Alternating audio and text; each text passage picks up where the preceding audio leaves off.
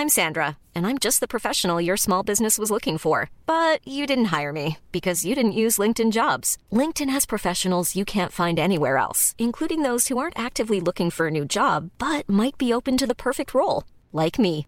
In a given month, over 70% of LinkedIn users don't visit other leading job sites. So if you're not looking on LinkedIn, you'll miss out on great candidates like Sandra. Start hiring professionals like a professional. Post your free job on linkedin.com/people today. Qu'est-ce que j'ai dit à, Elon Musk? Vous voulez venir en Europe?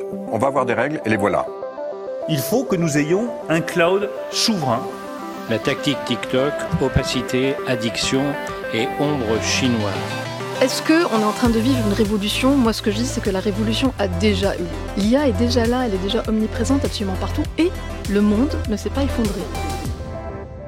Signaux faibles, le podcast de siècle digital qui décode l'actualité du numérique.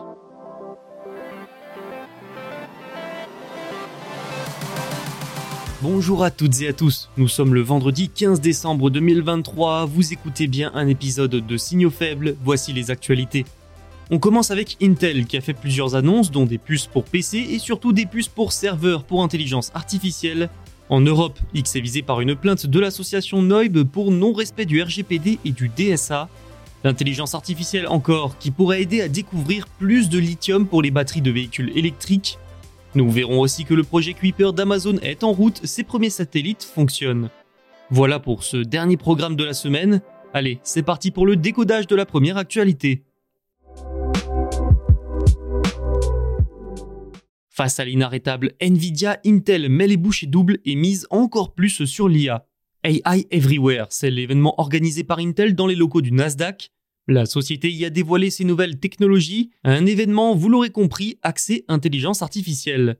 Intel mise historiquement sur les PC. C'est vraiment son point fort. Mais ce marché est en berne, avec 16% de baisse des livraisons mondiales en un an. Par conséquent, les résultats de ce géant américain sont quelque peu moroses. Il parie donc de plus en plus sur l'IA, secteur en plein boom et très lucratif. Mais pour cela, il va falloir concurrencer le numéro 1, j'ai nommé Nvidia. Ainsi, Intel veut s'attaquer au processeur H100 pour IA de Nvidia avec le sien, le Gaudi 3.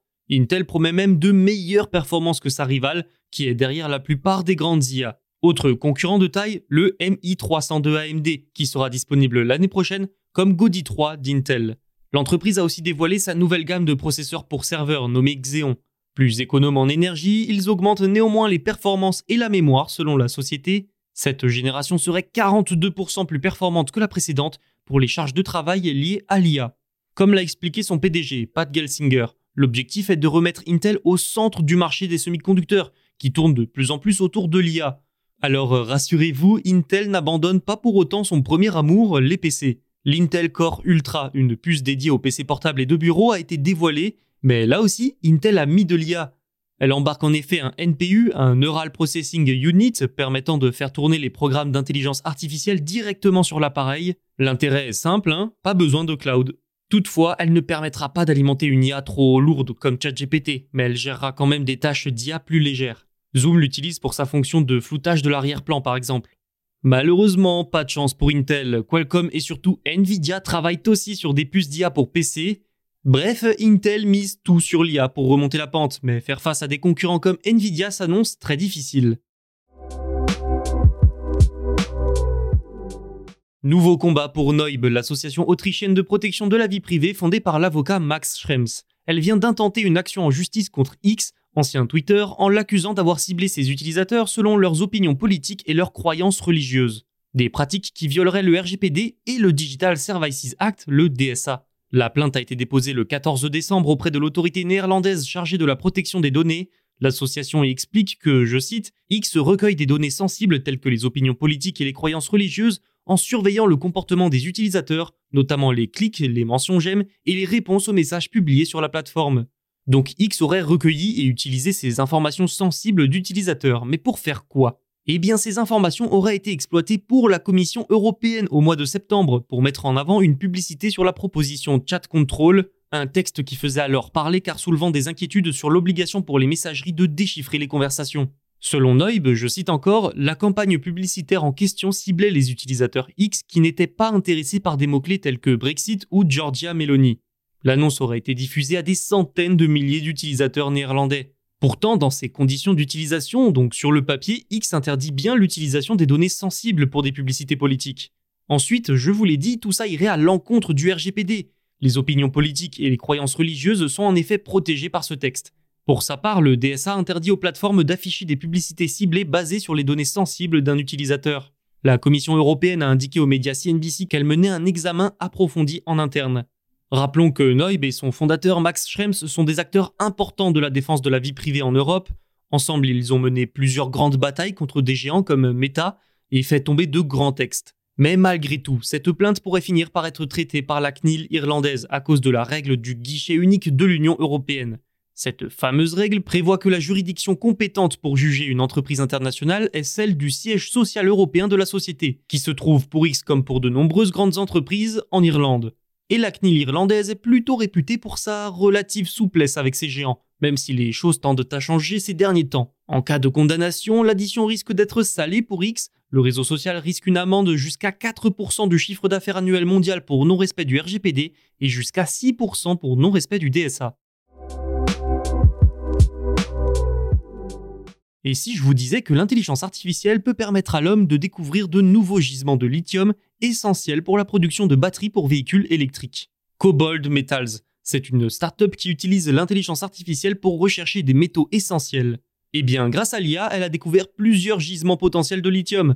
Ils se trouvent en Corée du Sud, en Australie, en Namibie, au Québec et au Nevada. C'est une nouvelle importante pour cette industrie car cette dernière est littéralement transformée, bousculée par l'explosion de la demande en véhicules électriques et ça ne va faire que s'accentuer, augmentant le besoin en batterie et donc en lithium.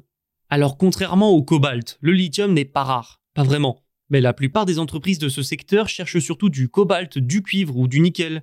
Cobalt Metals ne fait pas exception, son objectif initial c'est le cobalt. Mais la demande en lithium augmente énormément, alors des technologies comme l'IA permettant de découvrir quantité de nouveaux gisements, voilà qu'il y a de quoi faire changer d'orientation Cobalt et ses concurrents. Tout ça est d'autant plus vrai que dans des propos rapportés par Bloomberg, son PDG Kurt House explique, je le cite, le lithium nécessite la plus forte croissance totale de toutes les matières premières dont nous parlons, il y aura de nombreuses périodes de pénurie sur le marché.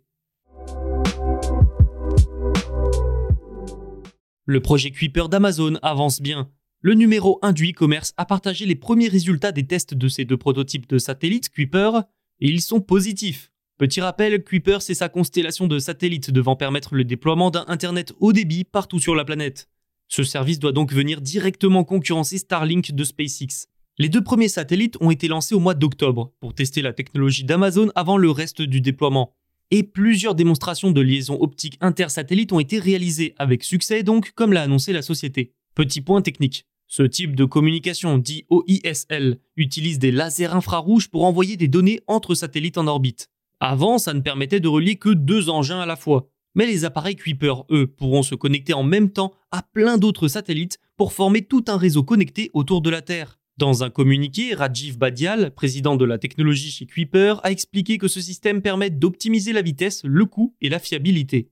Alors cette technologie n'est pas nouvelle, hein. la deuxième génération de satellites Starlink en est également équipée. Amazon a affirmé que, je cite, le réseau laser orbital de Kuiper sera en mesure de transmettre des données environ 30% plus rapidement que si elle parcourait la même distance par des câbles terrestres en fibre optique. Mais ce qu'il faut retenir, c'est bel et bien que les premiers tests sont concluants. Autant vous dire que du côté d'Amazon, on doit pousser un ouf de soulagement. Le projet Kuiper a quand même été annoncé en 2019, mais il a connu de multiples retards. L'objectif est d'envoyer un peu plus de 3200 satellites en orbite basse, et les premiers satellites pour produire réellement le réseau doivent être lancés en 2024. Surtout, la moitié de sa constellation doit être lancée d'ici 2026. Sinon, sa licence auprès de la FCC, la Commission fédérale des communications américaines, pourrait être remise en cause. Amazon a quand même investi 10 milliards de dollars dans ce projet pour rattraper Starlink, donc les enjeux sont importants et le temps presse. Cet épisode est maintenant terminé, merci pour votre fidélité. Tous les podcasts de Siècle Digital sont disponibles sur les plateformes de streaming et bien sûr sur siècledigital.fr. N'oubliez pas de vous abonner et on se retrouve dès lundi. Mom deserves the best, and there's no better place to shop for Mother's Day than Whole Foods Market. They're your destination for unbeatable savings, from premium gifts to show-stopping flowers and irresistible desserts. Start by saving 33% with Prime on all body care and candles. Then get a 15-stem bunch of tulips for just $9.99 each with Prime. Round out Mom's menu with festive rosé, irresistible berry chantilly cake, and more special treats. Come celebrate Mother's Day at Whole Foods Market.